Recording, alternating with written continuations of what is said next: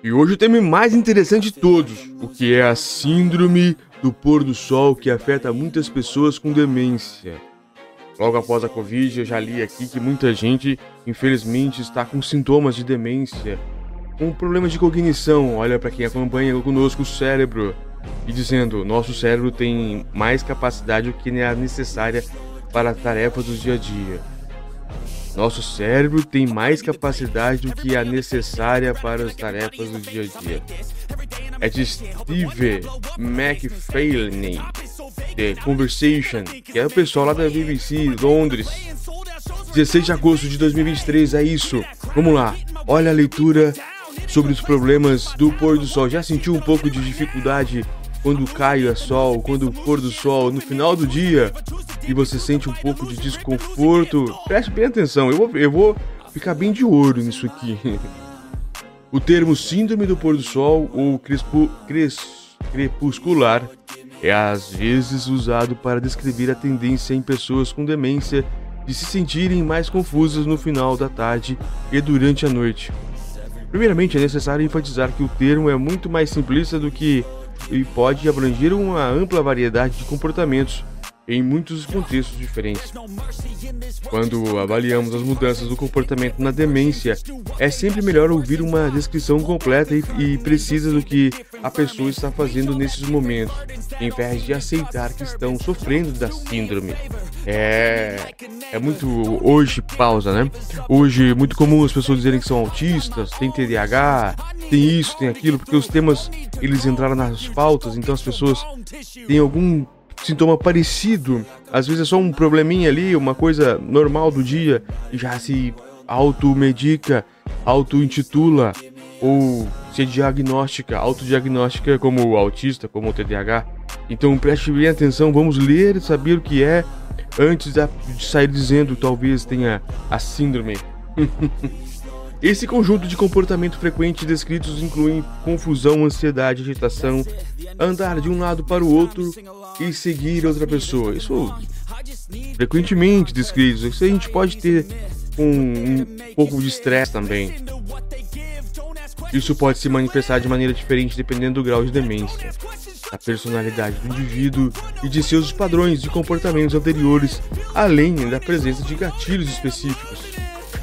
Então, por que esses comportamentos alterados tendem a surgir em momentos específicos do dia? E o que devemos fazer com, quando acontecem com um ente querido? Tópico: Menos informação sensorial. Todos nós interpretamos o mundo por meio das informações que o nosso cérebro recebe por meio de nossos cinco sentidos.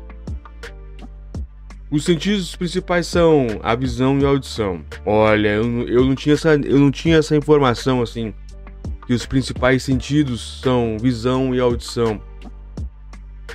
Imagine a dificuldade que você teria de se lhe fosse solicitado realizar uma tarefa complexa enquanto estivesse em um ambiente escuro. Pessoas que vivem com demência dependem igualmente das informações sensoriais para compreender e interpretar corretamente o seu entorno. À medida que a luz vai diminuindo em direção ao final do dia, também diminui a quantidade de informações sensoriais disponíveis para auxiliar um paciente com demência a interpretar o mundo. O impacto disso em um cérebro que já possui dificuldades em, em integrar as informações sensoriais pode ser significativo, resultando em maior confusão e comportamentos inesperados. Tópico: Esgotamento cognitivo Todos, todos nós já ouvimos que usamos apenas uma fração do nosso poder cerebral. E é verdade que temos mais poder cerebral do que geralmente é necessário para a maioria das tarefas diárias. Essa reserva cognitiva pode ser usada quando precisamos realizar tarefas complexas ou estressantes que exigem mais esforço mental. Mas, se e se você não tiver muita reserva cognitiva? Olha a pergunta! Mas, e se você não tiver muita reserva cognitiva? As mudanças que eventualmente levam aos sintomas da doença de Alzheimer podem começar a se desenvolver até 30 anos antes desses sintomas aparecerem. Nesse tempo, de forma simples, a condição esgota nossa reserva cognitiva. É somente quando o dano causado é tão significativo que nosso cérebro não pode compensá-lo e desenvolvemos os primeiros sintomas do Alzheimer e outras formas de demência. Portanto, quando alguém apresenta os primeiros sintomas, muito cedo da demência, grande parte do dano já ocorreu. A reserva cognitiva foi perdida e os sintomas de perda de memória finalmente se tornam evidentes. Como resultado, as pessoas que vivem com demência precisam fazer muito mais esforço mental durante o dia do que a maioria de nós. Essa dizer, né? Parentes, quem não tem demência hoje, não está com alguns problemas cognitivos em razão da Covid e de todos os problemas que a vida traz. Não é muita coisa, a vida é linda, mas os problemas acontecem. Vamos lá.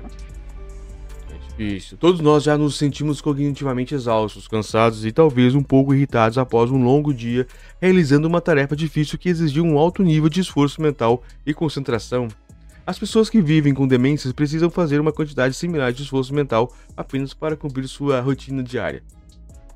Por isso, não é surpreendente que, depois de várias horas dedicadas a um esforço mental constante apenas para sobreviver, muitas vezes em um local não familiar, elas tendam a se sentir cognitivamente exa exauridas. Tópico: O que devo fazer? As casas, as casas de pessoas com demência devem estar bem iluminadas durante a tarde e a noite, quando o sol está se pondo, para auxiliar a pessoa com demência a interagir e interpretar as informações sensoriais. Uma breve soneca após o almoço pode ajudar a aliviar a fadiga cognitiva no final do dia. Isso oferece ao cérebro a oportunidade de recarregar. Entretanto, não há substituto para uma avaliação mais abrangente das outras causas que podem contribuir para a alteração comportamental. Isso é muito forte. Necessidades não atendidas, como fome ou sede, presença de dor, depressão, tédio, solidão podem contribuir, assim como estimulantes como cafeína ou açúcar, se consumimos muito tarde na noite, no dia. Os comportamentos frequentemente descritos com o termo excessivamente simplista de síndrome vespertino são complexos e suas causas tendem a ser, a, a ser individuais e interrelacionadas. Como frequentemente ocorre na medicina, um conjunto específico de sintomas é melhor gerenciado ao se compreender melhor as causas.